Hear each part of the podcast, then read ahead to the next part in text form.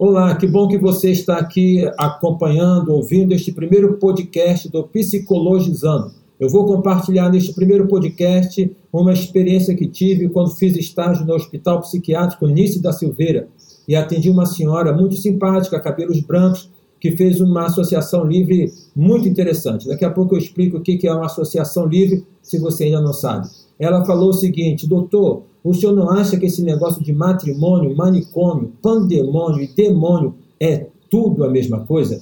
Quando ela fez esta associação livre, quando ela disse isso, nós estávamos na sala de convivência. É um espaço onde tem jogos, tem televisão, tem material para pintura, enfim, para poder promover a interação. Mas ao ouvir esta associação, estas palavras, eu ri tanto, mas eu ri tanto que se um supervisor passasse do corredor e olhasse lá para a enfermaria, não entenderia o que estava acontecendo. Vou comentar com você, mas antes eu quero me apresentar. Eu sou Ailton Desidério, sou formado em teologia pelo Seminário Teológico Batista do Sul do Brasil, sou pastor há 33 anos, atendi e atendo situações difíceis que as pessoas trazem, sou formado em psicologia pelo Centro Universitário Celso Lisboa, fiz especialização em psicanálise na Universidade Federal Fluminense, mestrado em psicologia na Universidade Federal do Rio de Janeiro Fiz um curso, um curso de curta duração em psicossomática na Santa Casa de Misericórdia e concluí agora há pouco tempo um curso de especialização em filosofia moderna e contemporânea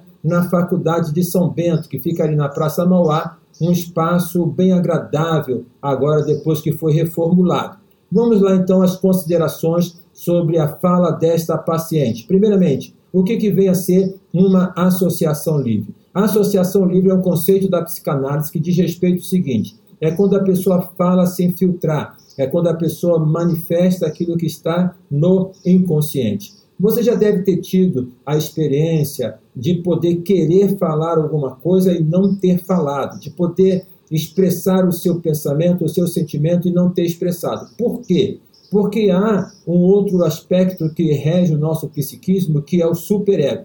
O superego ele vai colocar o seguinte: olha, não diga isso, porque se você falar, você sofrerá estas e estas consequências. Aí acaba que nós filtramos o que nós vamos falar.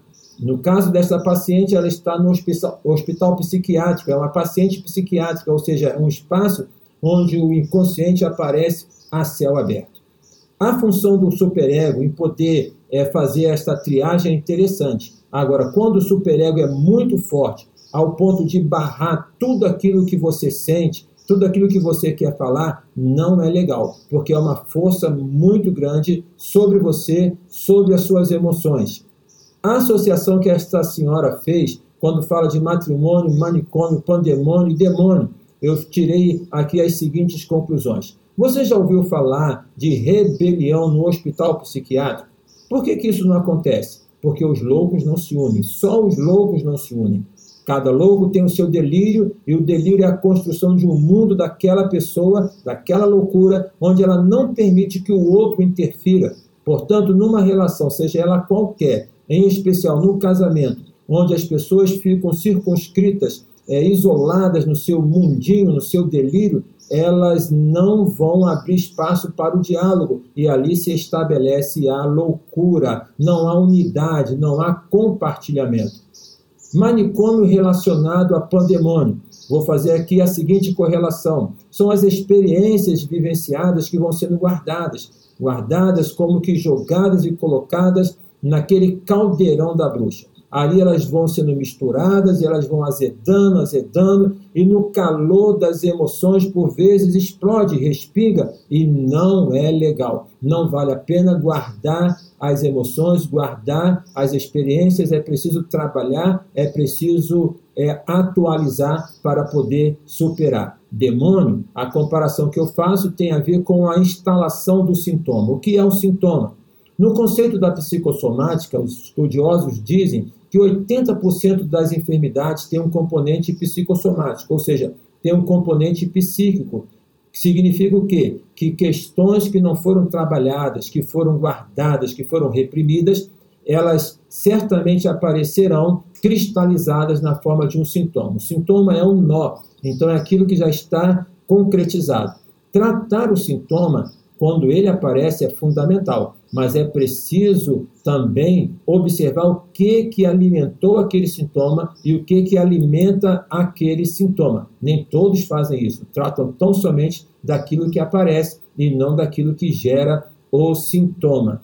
Uma família, um matrimônio é, onde o sintoma se instala, a doença se instala, ali tem a própria expressão do mal. Como que nós podemos lidar com essas questões? A Bíblia vai falar o seguinte, que devemos confessar os nossos pecados uns aos outros e para que possamos ser curados. Então, a expressão bíblica é de poder falar, é de poder compartilhar. Onde há fala, onde há diálogo, há saúde, há superação. Fale então daquilo que você está sentindo, não aquela fala acusativa em que você aponta para o outro que ele está errado.